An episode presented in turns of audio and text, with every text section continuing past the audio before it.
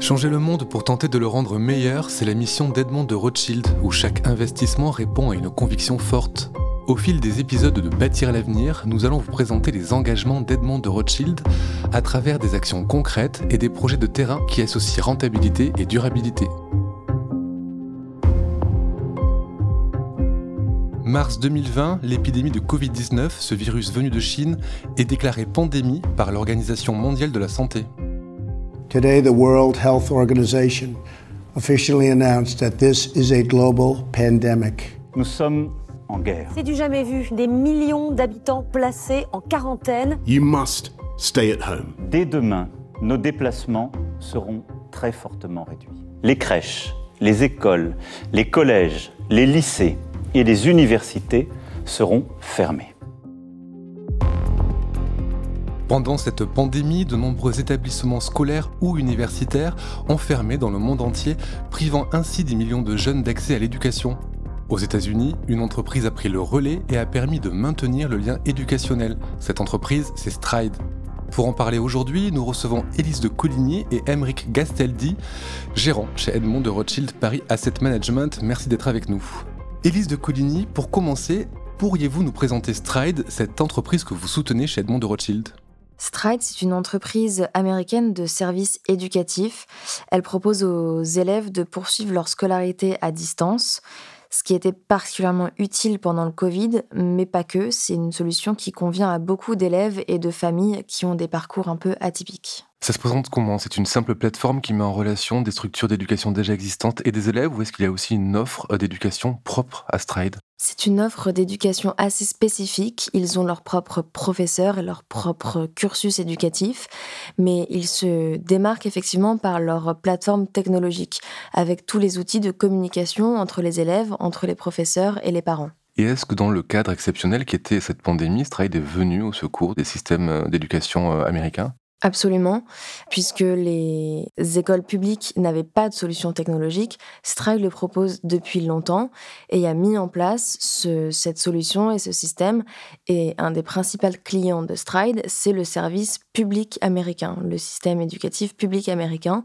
Et donc, ça a été une solution de choix au moment de la pandémie. On a parlé, vous parlez du cursus, donc ça, ça apporte des enseignements. Est-ce qu'il y a aussi la possibilité, via Stride, de faire des contrôles de connaissances? Absolument. Et c'est vrai que le contrôle de connaissances est un sujet important quand on investit dans l'éducation. Et Stride vérifie absolument le contrôle de connaissances.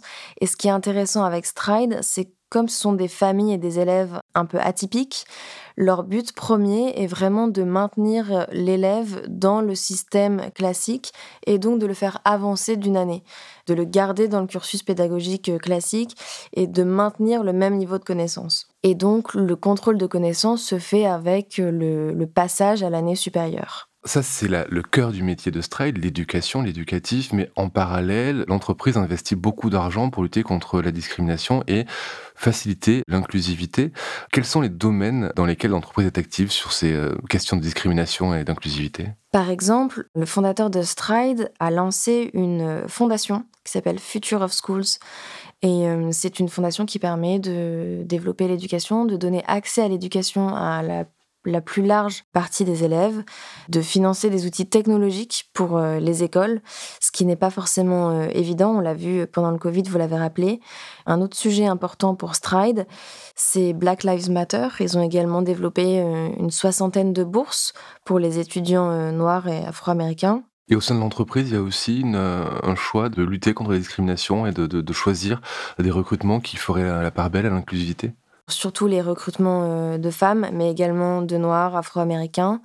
Et un élément aussi à rajouter, c'est sur toute la partie tech. Ils ont énormément de bourses pour féminiser le secteur technologique.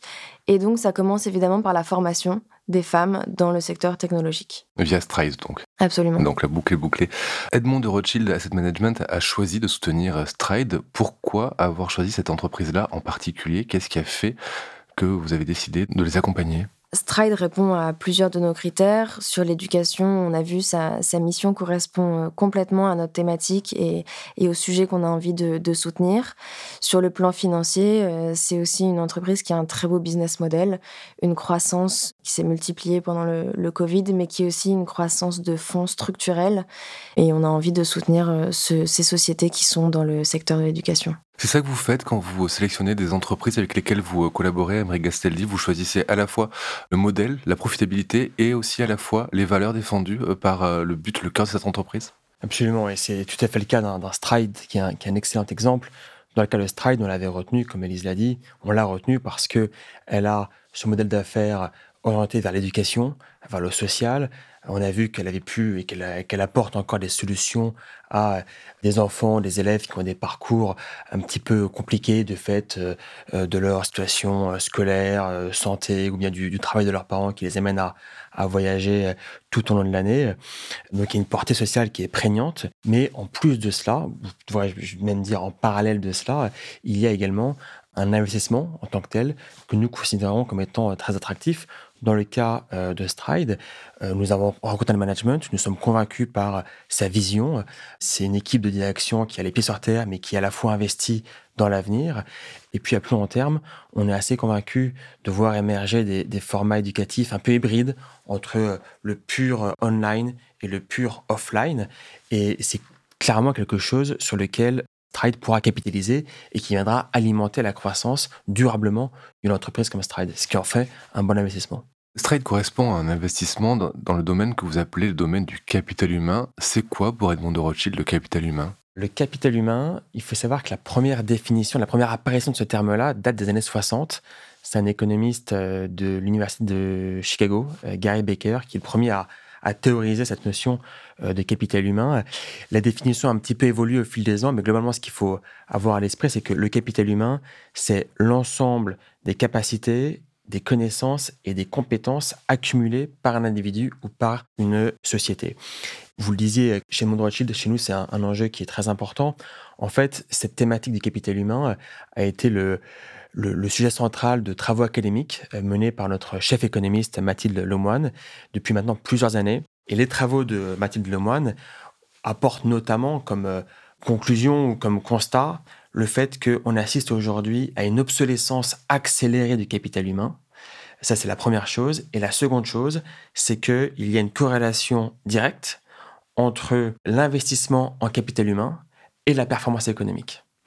Donc, fort de ces deux constats-là, on a voulu eh bien, diffuser ce challenge, ce défi, cet enjeu du capital humain dans euh, différentes lignes euh, de métiers de, de Edmond Rothschild. C'est le cas comme on vient de le voir sur l'activité action côté. C'est le cas également de ce qu'on appelle private equity, et c'est le cas notamment dans notre réseau de fondations euh, chez Edmond Rothschild, dans lequel on investit dans l'éducation. On a des, euh, des chaires philanthropiques, des bourses doctorales. On finance également une école euh, de la philanthropie. Donc véritablement, on essaie d'être assez holistique, je dirais, dans la façon dont on approche le capital humain donc si je comprends bien, c'est en développant euh, chacun qu'on arrivera à développer un petit peu mieux euh, la société dans, dans, son ensemble. Donc vous avez, vous avez énuméré les différents domaines dans lesquels Edmond Rothschild s'engageait pour les questions de capital humain. Donc toutes les entreprises qui correspondent à ces valeurs de développement économique, social, sociétal peuvent vous intéresser. Quels sont les critères en fait que vous regardez quand vous choisissez de soutenir l'une ou l'autre? On va regarder plusieurs choses. La première approche consiste à regarder les pratiques sociales de l'entreprise en question. Quelle est sa politique RH C'est absolument névralgique pour nous. Et donc pour ça, eh on a une batterie d'indicateurs. On a 25 à 30 KPI, comme on dit, hein, des critères différents qui vont nous permettre de nous forger une opinion, un avis on l'espère éclairer sur la politique sociale dans l'entreprise, si c'est une politique sociale vertueuse. Donc, vous avez des exemples de ces absolument. indicateurs? Par exemple, on, on, va regarder très près l'égalité homme-femme. Et véritablement, à tous les niveaux de l'entreprise, pas forcément juste en agrégé savoir combien d'employés hommes et femmes, mais également est-ce que les femmes sont suffisamment représentées dans les instances dirigeantes? On va regarder le niveau de turnover des équipes. C'est très très important sur nous. Ça donne une idée eh bien, de la gestion du capital humain de l'entreprise. Et beaucoup de turnover, c'est mauvais signe Exactement, c'est un signal comme un autre. Il faut, il faut regarder une mosaïque de signaux, mais c'est un signal qui peut être alertant.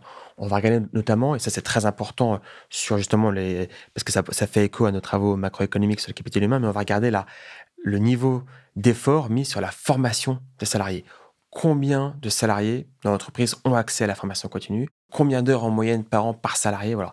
C'est tous ces indicateurs-là. On va aussi regarder toutes les enquêtes de satisfaction menées auprès des employés sur leurs employeurs. Ça nous donne une, une idée, une appréciation de la culture de l'entreprise et de la qualité de sa pratique sociale. Et puis, il y a autre chose, on va regarder les modèles d'affaires. On regarde trois modèles d'affaires différents. On a parlé de l'éducation, c'est évidemment très très important. On investit également dans des entreprises du domaine du savoir. Pourquoi? On en parlait, Mathilde Lemoine a démontré qu'il y a une, obsolescence accélérée du capital humain. Globalement, ça veut dire quoi? Ça veut dire que le progrès technologique se diffuse de plus en plus rapidement, donc il y a un besoin de mise à niveau de plus en plus fort eh bien, des, hommes et des femmes. Et il y a également une tendance de fond de vieillissement de la population qui demande également une, mise à niveau plus importante. Et donc du coup, toutes les entreprises dans le domaine du savoir qui permettent eh bien, d'apporter les outils justement pour que euh, les hommes, les femmes restent à niveau, eh bien, mécaniquement, c'est un domaine qu'on va privilégier. C'est un autre angle. L'autre axe très important dans le, dans le fond, c'est celui de la protection des employés. Protection physique et protection financière. On investit par exemple dans les entreprises qui fournissent des couvertures santé aux salariés. Alors en France, ça paraît assez bateau parce qu'on est tous couverts. Aux États-Unis, croyez-moi, c'est l'est beaucoup moins. Parmi les, le domaine de l'éducation, Elise de Coligny, est-ce qu'il y a d'autres entreprises qui sont soutenues par euh, Edmond de Rothschild Asset Management qui euh, vont justement dans cette voie de lutter contre l'obsolescence du capital humain? Un autre exemple, ça peut être Anima Education, une société au Brésil qui gère des universités dans plusieurs parties de, la région euh, brésilienne. Un autre exemple, ça peut être euh, Relex, qui publie des articles scientifiques qui permettent à la recherche académique et aux chercheurs de poursuivre leurs activités. Vous nous avez euh, tout à l'heure énuméré les KPIs pour euh, l'entreprise, les KPIs RH et puis après les critères aussi financiers. Est-ce que dans la décision, ces deux types de critères pèsent autant? Est-ce que c'est du 50-50 Les deux comptent à 100% quelque part, au sens où on va retenir un univers d'investissement qui est composé uniquement d'entreprises qui répondent à nos critères extra-financiers, thématiques et ISR. C'est un univers qui fait maintenant environ 250 entreprises. Il faut savoir que l'univers théorique se compte en milliers d'entreprises. On pourrait investir dans 4000 ou 5000 entreprises différentes. Donc si vous prenez 250 sur 5000, ça fait globalement 5%. Vous voyez le niveau d'exigence, de sélectivité de notre approche. Donc toutes ces entreprises-là, les 250 en question, répondent intégralement à nos exigences extra-financières et thématiques de capital humain, de gestion des ressources humaines, etc. Et puis au sein de ces 250-là, on va avoir une stratégie de stock picking, de sélection de titres, qui, elle, sera orientée par une approche plutôt financière. On va retenir les entreprises qui, selon nous, ont les meilleures perspectives, les perspectives de développement les plus prometteuses. On va retenir les entreprises qui sont, selon nous, très bien gérées, qui bénéficient de barrières à l'entrée élevées, d'un bilan solide, de perspectives visibles et prédictibles, et sur des multiples de valorisation intéressants. Les multiples de valorisation, globalement, c'est le prix auquel vous achetez l'entreprise. Donc voyez-vous, c'est pas l'un ou l'autre, c'est l'un et l'autre. Ainsi, s'il y a ces critères donc, que vous recherchez, j'imagine que ces critères, vous ne les regardez pas une fois pour toutes et que vous laissez, vous laissez faire. Cet accompagnement, ce soutien financier euh, de, de de Rothschild aux entreprises, il dure dans le temps. Il y a un dialogue, du coup, qui s'installe entre vous et les directions? Ah, Bien sûr. En fait, tout d'abord, avant euh, d'élire une entreprise notre euh, univers d'investissement, on établit un dialogue. C'est-à-dire qu'on rentre en contact avec la société, avec des, questions à la fois financières et extra-financières. Et puis, si jamais nous investissons par la suite dans cette société, il y a un travail de suivi continu de l'entreprise. Les entreprises savent que si jamais elles ne répondent plus à nos exigences en termes de capital humain, eh bien, nous désinvestirons, nous vendrons nos titres. Nous ne sommes pas les seuls à avoir cette approche-là. Donc, je pense que c'est une forte incitation pour les entreprises à justement mener euh, des politiques sociales vertueuses. Ce suivi, en fait, on a la chance d'avoir en interne une équipe dédiée.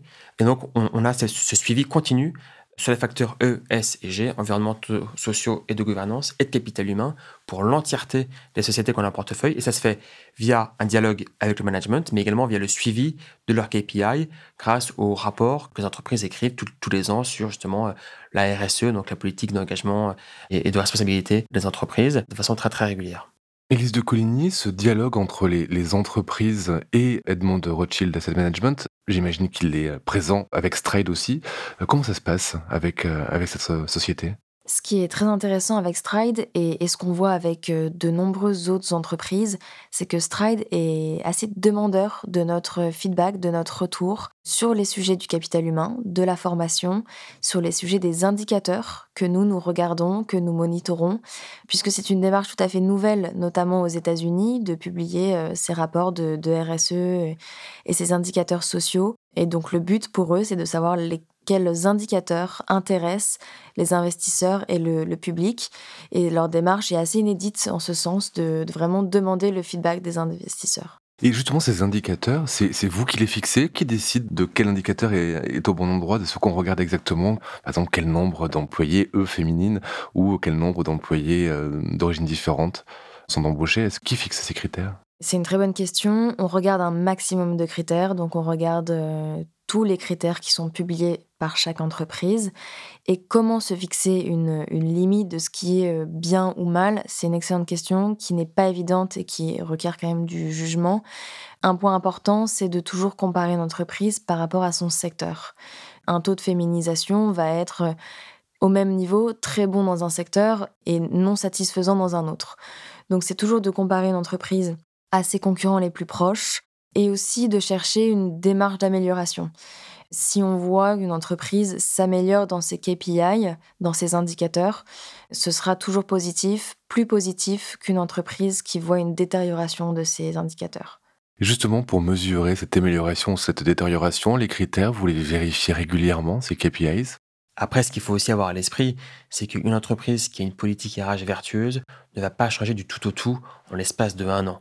Et c'est vrai pour les entreprises qui ont des bonnes politiques, comme pour les entreprises qui ont des mauvaises politiques. L'amélioration est très lente parce qu'en fait, une culture d'entreprise, par définition, c'est très inerte. Et donc, on voit quand même que c'est assez rare d'avoir un changement du tout au tout qui puisse justifier eh bien que l'entreprise sorte de notre portefeuille juste ce critère-là. Vous avez dit que ces informations sur l'ESG, ces rapports intéressaient les clients finaux, les investisseurs. Donc j'imagine que vous les communiquez pour montrer que les actions de ces entreprises sont vertueuses, si j'ose le mot. Est-ce que cet engagement pour le capital humain correspond à une attente justement des investisseurs, des clients finaux avec lesquels vous travaillez? Et est-ce que c'est quelque chose, si c'est le cas, qui est récent? C'est une question qui est vraiment essentielle. J'aimerais dire oui et oui. Oui, ça les intéresse, mais surtout ce qui est encore plus intéressant, c'est que c'est très récent. On a lancé le fonds en novembre 2020. On a commencé à travailler dessus 12 euh, mois auparavant, donc début 2020, fin 2019. Je me souviens d'échanges qu'on a eus avec des entreprises américaines, leur demandant eh bien, euh, des chiffres sur leur politique de formation, de, gender equality, d'égalité hommes-femmes, etc. Et on nous regardait avec des, vraiment euh, des regards interloqués. On se demandait, mais qui sont ces Français qui nous demandent ce genre de, data qui n'ont absolument aucun sens? Enfin, on ne parlait pas le même langage. Au-delà du fait qu'on parlait français et anglais, au-delà de ça, il y avait vraiment un gap culturel très, très important. Et ce qui est intéressant, c'est qu'en l'espace de deux ans, on a vu euh, vraiment les choses changer et à tous les niveaux. On les a vus changer au niveau des émetteurs, des entreprises en question. On les a vus changer également au niveau de nos concurrents. On a beaucoup d'entreprises similaires à Mondrochild qui lancent des fonds un petit peu similaires ou inspirés d'une autre, ce qui est bien la preuve qu'il se passe quelque chose. On voit les choses changer également au niveau de nos clients, donc des gens qui nous confient leur argent, qui effectivement aujourd'hui prêtent une attention particulière aux enjeux sociaux Comment vous expliquez cet intérêt des investisseurs pour euh, des choses qui dépassent la simple rentabilité de leurs investissements? Alors, je pense que le, Covid n'y est pas étranger. Il y a eu une prise de conscience avec le Covid et beaucoup de gens ont euh, repensé leurs priorités. Je pense que c'est un, premier, un premier réveil qui s'est passé. Les entreprises également durant le Covid ont dû, euh, enfin, se sont aperçues de la puissance et de l'importance de leur politique RH, le maintien d'une certaine forme de santé mentale pour leurs employés, enfin d'être présents avec leurs employés qui étaient en travail à distance, etc. Le contre-coup qu'on a eu de cela avec une vague de, démissions importante. Et donc, pour l'entreprise déjà, de façon peut-être un peu cynique, l'entreprise a mieux appréhendé l'enjeu financier quelque part d'avoir une politique sociale si ce n'est vertueuse, en tout cas ambitieuse. Au niveau des individus, je pense que le Covid a, beaucoup joué. Et puis, vous savez, plus récemment, on assiste à une grande tendance qui s'appelle The Great Resignation, qui vient des États-Unis, qui s'appelle la grande démission, où on voit effectivement eh bien, un niveau de turnover des salariés qui est très élevé, un niveau de démission des, gens qui est très élevé, et souvent une difficulté des entreprises à attirer euh, des talents. Eh bien, tout ça fait prendre conscience aux gens que les RH, que les politiques sociales, il s'agit évidemment de, de faire en sorte que les employés s'épanouissent au travail, mais il y a aussi des effets de bord financiers positifs. Merci Élise de Coligny, merci Émeric Gasteldi. Vous venez d'écouter Bâtir l'avenir, un podcast Slate Studio pour Edmond de Rothschild. Retrouvez l'ensemble des épisodes sur votre plateforme de podcast préférée.